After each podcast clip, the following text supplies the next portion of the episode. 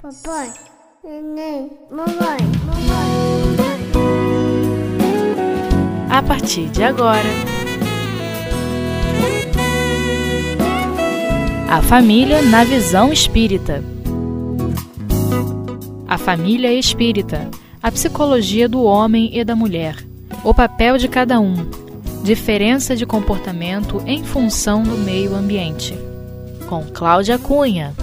Que Deus nos abençoe, nos fortaleça, nos ilumine todos os nossos caminhos. Hoje o tema é psicologia do homem e da mulher na visão espírita. Nós vamos falar sobre a psicologia trazendo alguns pensamentos. Vamos citar alguns livros e ideias para a melhor organização dos nossos pensamentos. O autor Isamitiba, ele é neuropsiquiatra e professor supervisor em São Paulo. Escreveu vários livros. Em um dos livros, ele fala assim: O homem cobra, a mulher polvo. Fala sobre as diferenças entre a psique de ambos. É, eu vou ler um trechinho do livro para a gente pegar a ideia de Samtiba. Né? Ele fala assim para a gente, na página 12 aqui do livro, ele vem colocando para a gente assim: Talvez eu esteja me apropriando indevidamente da imagem de animais tão consagrados, mas usá-los como metáfora é uma maneira fácil de explicar o que desejo transmitir e que também não tem nada a ver com venenosos nem monstruosos. Refiro-me à cobra como tentáculo, desgarrado do polvo, que por sua vez funciona com todos os seus oito tentáculos simultâneo e sincronicamente, ou seja, um dos tentáculos do povo tem-se a cobra. Eis a ideia. Essa analogia puramente anatômica como o funcionamento fêmea e macho, e feminino e masculino, fazem tamanho sucesso nas palavras que ele realiza, né, o Isamtiba. E aí nós vamos pegar a ideia dele, né? É a mulher como um povo e o homem como o cobra, né? Aí ele vem dando um relato para gente de, um, de uma situação, né, em que o cobra, o homem, é, assiste a Fórmula 1 e a mulher, o povo, assiste a novela. E ele vem nos falando assim, né? O cobra, ele vê a Fórmula 1 porque envolve competição, aventura, adrenalina, perseguições, né? Bandido e mocinho. O homem gosta de algo que está relacionado à ação e também faz parte do contexto vividos.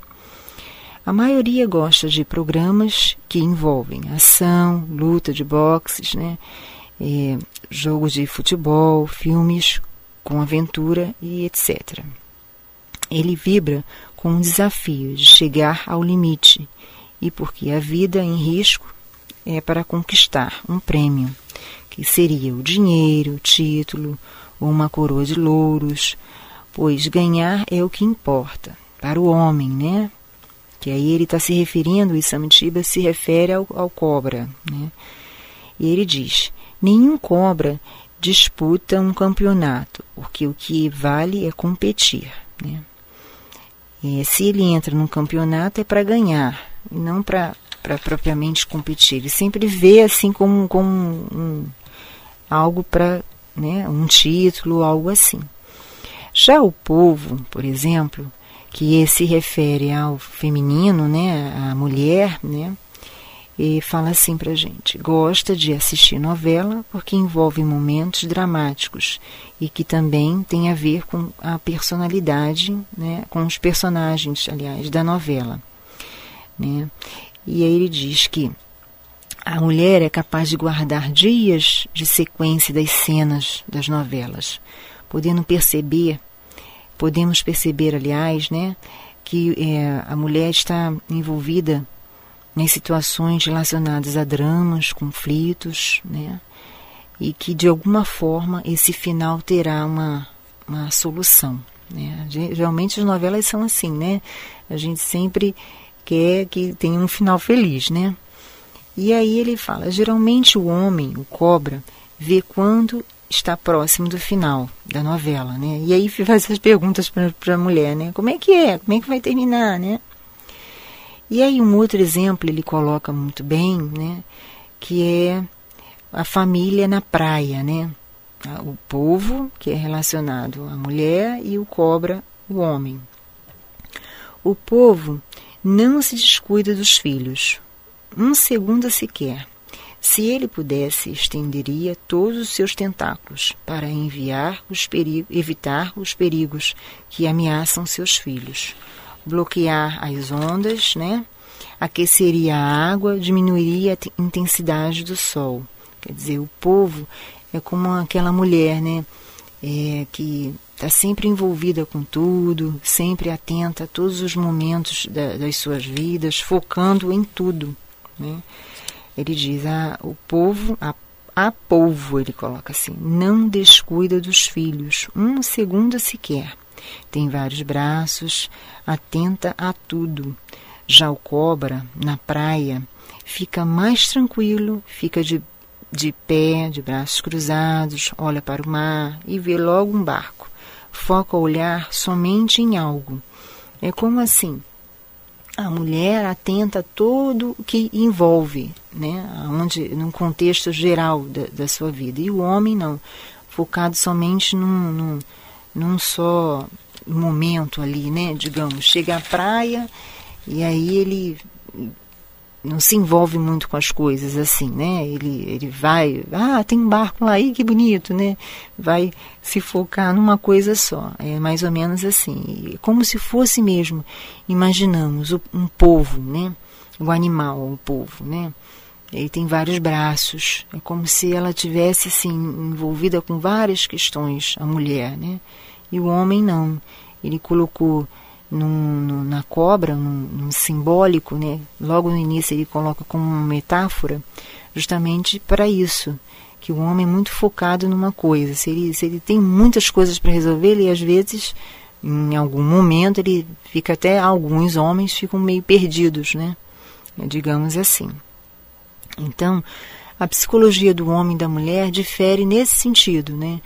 A mulher ela está envolvida num contexto familiar, num contexto, num contexto do trabalho, num contexto da sua vida no dia a dia, em vários contextos, né? O homem também, mas é mais focado num só, digamos assim. Ele diz: podemos observar né, que ele traz relatos do dia a dia, né? Do, do que acontece no, no dia a dia. Agora nós vamos é ver, né? Um raciocínio dele como assim um grande estudioso da, da, do comportamento humano, até porque Samitiba trouxe assim ele como é, esse um pensamento né da psicologia do homem e da mulher, mas há outros autores que falam, né? Há outros. Ele traz até nesse livro, né? Momentos assim de humor, né? Ele fala, não, vamos vivenciar, vamos trazer um contexto entre o homem e a mulher, mais assim, num humor, né? E agora nós vamos falar um pouquinho sobre a doutrina espírita, né? Porque a gente trouxe um pouco sobre a, a, o que vem a ser a psicologia de uma forma assim geral, né? Simbólica e tal.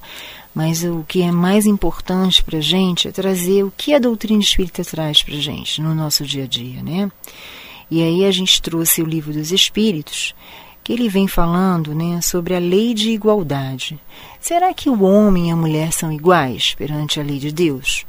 Será que há diferença? Será que, que Deus criou com, um, teve, o homem teve certos privilégios sobre a mulher, a mulher é diferente no contexto da vida dela no dia a dia? Como será que, que deve ser, né? Então, aqui no livro dos Espíritos, Kardec pergunta né, aos espíritos sobre a igualdade dos direitos do homem e da mulher. Né?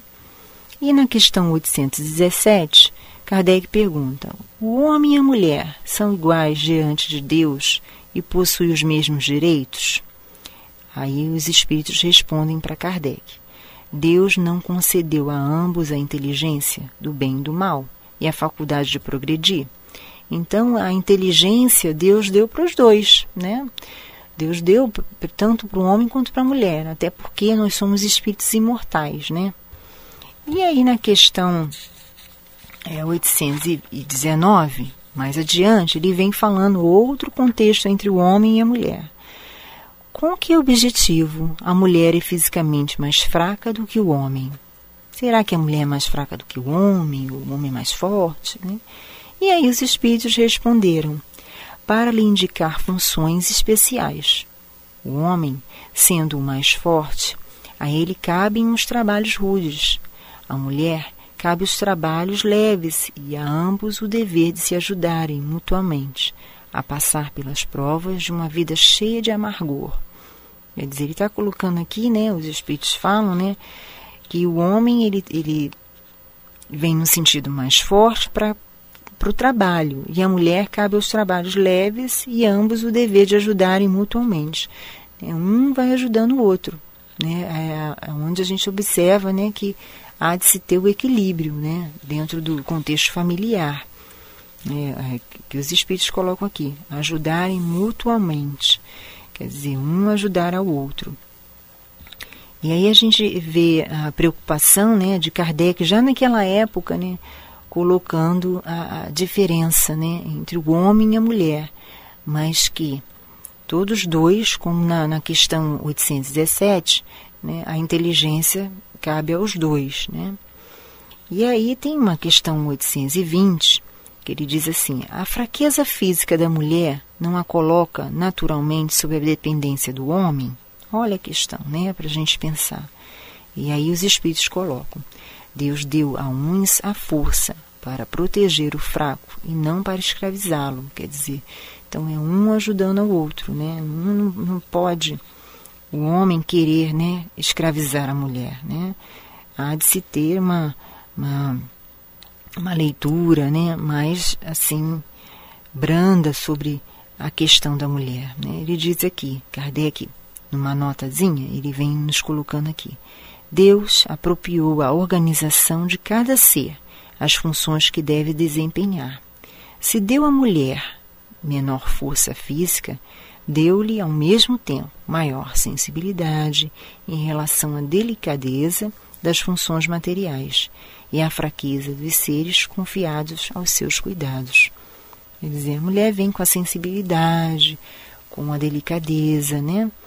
Mas aí a gente observa, né? Há nós todos nós somos espíritos. Há homens também, né, que têm a sensibilidade, que têm todo esse, esse contexto. Porque ora nascemos mulheres, ora podemos nascer homens, né? Então, a lei da reencarnação traz para todos nós essa oportunidade de nos vermos, né, como, como espíritos numa, num aprendizado do dia a dia, num contexto das nossas experiências, né, e das nossas da nossa vida mesmo em família e tudo mais. Né? Ele mais adiante ele coloca aqui as funções que a mulher está destinada pela natureza têm importância tão grande quanto as atribuídas ao homem? Sim, a maior ainda, e é ela quem dá as primeiras noções da vida, né? Então nós vamos é, dar uma, um intervalo agora e daqui a pouco a gente retorna.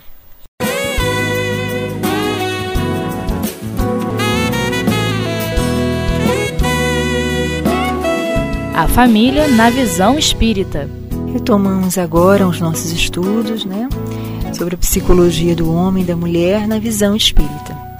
E vamos é, agora ver ainda o raciocínio de Kardec sobre a lei de igualdade, que nos fala assim.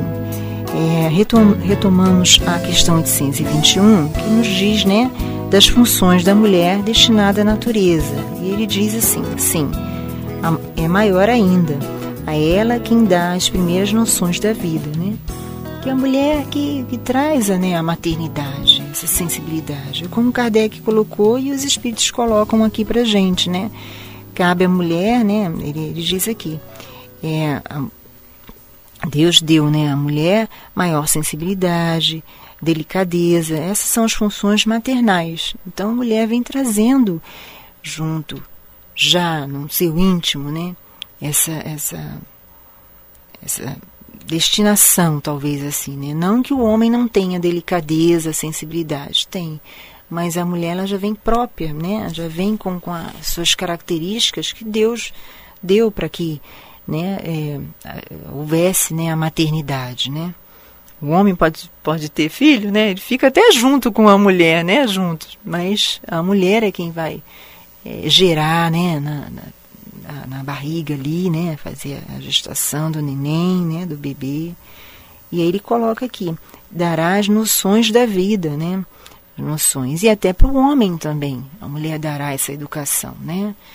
E aí a gente é, tem que pensar sobre a psicologia do homem e da mulher em relação como é que é que as mulheres estão criando os filhos, né? Estão criando talvez na situação da, da, da, do machismo, porque o homem não chora, né? A gente às vezes ouve, nós ouvimos mulheres às vezes falarem, né? Como um membro da família, ó, homem não chora, como se não pudesse, né? Chorar, demonstrar os seus sentimentos, né? E a mulher também, será que não pode fazer algo que o homem faz, né? Trocar uma resistência de um chuveiro, digamos assim, né? Um exemplo, né? E fazer outros trabalhos. Nós é, vamos observando que de um tempo para cá as mulheres estão trabalhando em, em setores que homens é, trabalhavam na, na, construção civil, né? Há pouco tempo mesmo eu vim passando por uma rua aqui próximo e via uma, uma mulher trabalhando, pegando um carrinho de, de mão e levando lá né, as, as ferramentas, né? Então já está mudando, nós estamos mudando nosso nosso olhar sobre o, a mulher e o homem, né? Como a gente vê homens trabalhando é, como cabeleireiro, né? E, e, algo assim, né? Então é algo para a gente pensar que o, o planeta está mudando, a, vida está mudando, os contextos vividos nossos como espírito, né, é o progresso, né? E aí vamos continuar com Kardec. Kardec coloca assim: na 822, ele fala assim: sendo o homem, os homens iguais diante de Deus, devem sê-lo também diante da lei dos homens é o que o primeiro princípio de justiça. Não façais aos outros o que não quereres que vos fizessem. Né? É tratar um como gostaria que, que, que tratasse, né? Porque para a lei de Deus todos nós somos iguais, né? não há diferença. Né? Os Espíritos colocam ali da, a fragilidade da mulher, mas todos nós somos iguais né? perante a, a lei de Deus. E aí ele fala mais adiante aqui, né? Uma, uma, algo para a gente pensar, né? Uma frase muito bonita que Kardec coloca aqui. A emancipação da mulher acompanha o progresso da civilização. Sua servidão marcha com os bárbaros. Os sexos, aliás, só existem na organização física, já que os espíritos podem tomar um ou outro.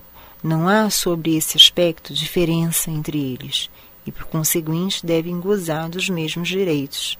Quer dizer, foi o que a gente acabou de falar, né? Sobre a emancipação da mulher, né? É, diante da, da marcha evolutiva, né? Porque a gente tem que. É evolução, não pode parar na, na, nos tempos. Né? A civilização vai progredindo automaticamente todo o grupo, aquele grupo espiritual que ali é, está no contexto, né? E aí nós vamos falar um pouquinho agora sobre um grande pensador, né? A gente trouxe um pouco da doutrina espírita, Kardec, falando da, da lei de igualdade. E agora a gente vai falar um pouquinho sobre a psicologia, né? Sobre Carl Rogers. Ele é um grande pensador, um psicólogo, né? ele é humanista, ele foca a psicologia na pessoa. Ele fala assim, um, há, a pessoa como um centro, né, o centro do universo. E há um pensamento de Carl Roger que nos diz assim: o eu e a personalidade emergem da própria experiência e não de uma experiência traduzida, para se encaixar a uma estrutura pré-concebida do eu.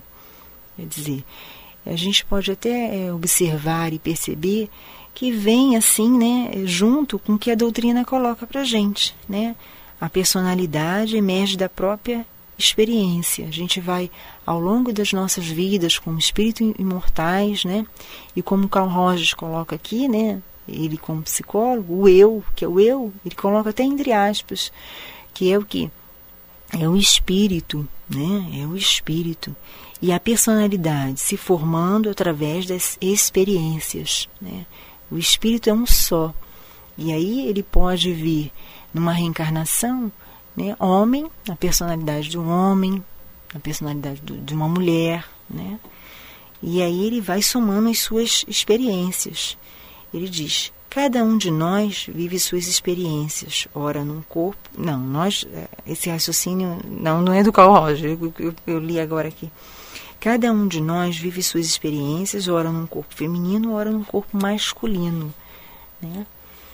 E aí é, há um pensamento também que a gente agora vai trazer da, da nossa querida Joana de Ângeles, não pode faltar, né? e aí a nossa querida Joana de Ângeles, num livro SOS Família, ela coloca assim: é, a família é, antes de tudo, um laboratório de experiências reparadoras, na qual a felicidade e a dor se alteram, programando a paz futura. Então é uma oportunidade de que, se estamos em família, né, que é o nosso tema também, né, se estamos em família, é para que nós possamos, através das experiências, viver da melhor maneira possível. É, é o que ela está colocando aqui, é um laboratório de experiências. Né? Quando é, o homem e a mulher resolvem formar uma família, ele vai na busca dessa felicidade, ele vai na busca de reparar algo do passado, como os espíritos colocam, é algo que né, as experiências que não foram tão vividas na vida anterior, mas que nessa poderá ser de, diferenciada, né, e que ela coloca aqui, né, a, e a dor se alteram, programando a paz futura, porque o objetivo de, da formação da família é viver em harmonia, é viver num, num, contexto mais simples, mas com harmonia, com felic, na busca da felicidade, porque a gente observa todos esses é, estudos que é, vem trazendo aqui na família, na visão espírita, é buscando o quê? Buscando a melhor forma de viver, né? buscando essa paz futura que a nossa querida Joana de Anjos coloca. Né? E os espíritos também colocam. Todo esse contexto vivido são oportunidades de nós nos redimirmos com a lei de Deus, com o nosso próximo, com o próximo mais próximo, que é a família, né? o homem ali, a mulher, os filhos. Né? A gente sabe que os espíritos colocam, né? Por que, que a pessoa às vezes fala assim, ah, mas fulano tem uma personalidade assim, fulana tem uma personalidade assim, né? E aí, para se viver da melhor maneira possível, né, o que os espíritos colocam para a gente, a gente tem que fazer o quê? É, reparar, como a Joana coloca ali, fazer a busca dessa reparação, né? que é o objetivo maior que Deus coloca né, para a gente. Os Espíritos também falam né, para a gente viver da melhor maneira possível. E essa maneira melhor de ser vivida é o que o próprio Evangelho coloca aqui para a gente. Né?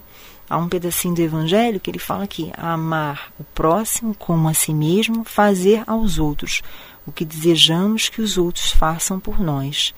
É a expressão mais completa da caridade, pois resume todos os deveres para com o próximo. E o próximo, mais próximos da nossa família, é o nosso núcleo familiar, né?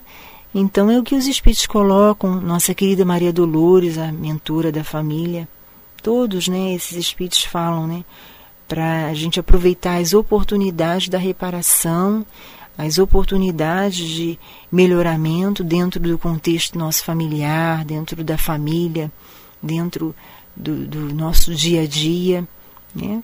porque a gente pensa muito também às vezes na família é consanguínea, mas há a família também espiritual que é importante, né?